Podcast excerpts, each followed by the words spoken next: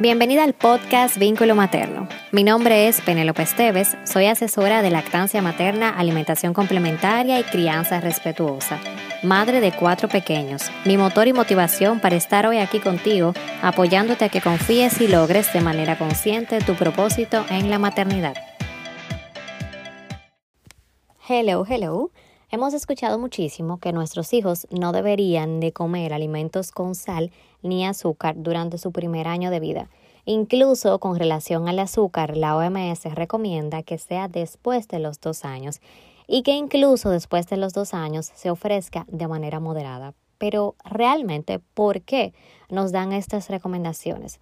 Es importante que sepas que en el caso de la sal, sobrecarga los riñones y para nuestros pequeños que aún sus cuerpos no están completamente desarrollados, no están preparados, o sea, el cuerpo no está preparado para procesar la sal. A largo plazo, entonces, esto puede traer complicaciones en la salud de nuestros pequeños.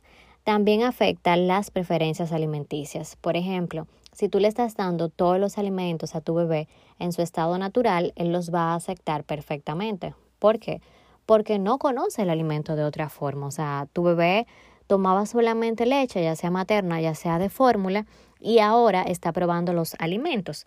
Entonces, estos alimentos de por sí tienen un sabor y si se lo ofreces en ese sabor, pues para ellos va a ser completamente normal porque no conocen otra cosa. Ahora bien, inmediatamente tú le agregas sal a un alimento, tú estás modificando el sabor.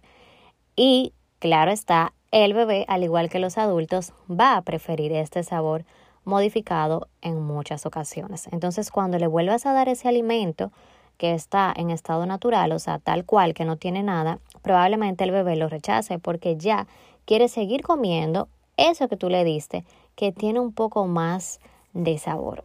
Esto es completamente normal, entonces por eso debemos evitar el mayor tiempo posible ofrecer la sal en los alimentos u condimentos que no sean saludables. Yo sé que no siempre es tan fácil porque no todas las mamás tienen el privilegio de estar todo el día con sus hijos en casa, de ofrecerle ellas los alimentos, sino que se quedan con la abuelita, con una nana u otra persona. En el caso de que sea así, debes de ser bien enfática en lo importante que es para ti que tu bebé se mantenga consumiendo alimentos sin sal o sin azúcar hasta el tiempo que así lo decidas tú y que le muestres información a esa persona que cuida a tu bebé para que también pueda entender y montarse en este barco de por qué necesita comer alimentos sin sal, sin azúcar, con el objetivo de que su salud sea mucho mejor, tanto a corto como a largo plazo. En el caso del azúcar, tiene cero valor nutricional. Incluso los jugos no deberían ofrecerse antes del año. ¿Por qué? Porque inmediatamente tú pones la fruta en la licuadora, ya eso se vuelve prácticamente azúcar y tú lo que ofreces es ese azúcar a tu bebé. También aplica para los adultos. Lo mejor siempre será ofrecer la fruta como tal. El azúcar también provoca adicción inmediatamente el niño pruebe el azúcar, yo sé también que muchos adultos van a preferir todas las cosas dulces, porque no lo vamos a negar. Las cosas dulces, dulces, dulces, perdón, de verdad que son súper ricas. Entonces estarías desplazando alimentos saludables de la dieta y tu bebé siempre va a preferir esos alimentos con azúcar, que como dije al principio, no van, no a tener de esos alimentos ningún valor nutricional. Al igual que la sal, pues el azúcar cambia la percepción de los sabores, o sea, da un sabor que no es el real de los alimentos y luego tu bebé no va a querer comerse los alimentos en su estado natural, sino que lo va a preferir con esa variante que definitivamente puede ser mucho más deliciosa. ¿Qué pasa también con el azúcar en nuestros pequeños? Que provoca excitabilidad e hiperactividad en los niños. Entonces vemos a nuestros pequeños que se comportan mucho más activos, corren más, brincan más, nos escuchan menos y esto lo provoca el azúcar. También algo extremadamente importante son las enfermedades crónicas que provoca el azúcar, por ejemplo, obesidad, problemas renales, colesterol, cardiopatías, etc. También puede provocar insomnio ¿Y para qué queremos todas estas cosas en la vida de nuestros hijos? Lo mejor siempre será poder prevenirlos por el mayor tiempo posible.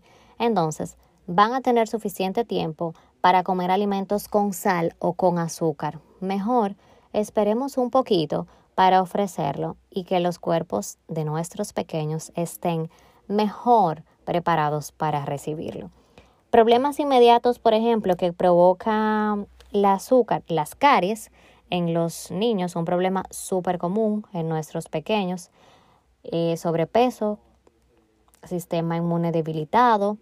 Muchas veces vemos que el niño come súper bien, pero ¿qué está comiendo? Probablemente galletitas, eh, bizcochos, muffin, bebe mucho jugo, compotas eh, artificiales, entonces puede que coma mucho, pero eso no quiere decir que coma bien. Y esto puede debilitar significativamente su sistema inmune. Así que, ¿por qué mejor no esperar? Espera, trata de no dar esta clase de alimentos que no son adecuados para tu bebé por lo menos hasta el año y si puedes hasta los dos años. Tus hijos van a tener toda la vida para comer y qué mejor que crear hábitos saludables en tu pequeño para que luego por él mismo prefiera esas comidas saludables y pueda mantener su cuerpo desde el principio en un estado de salud óptimo.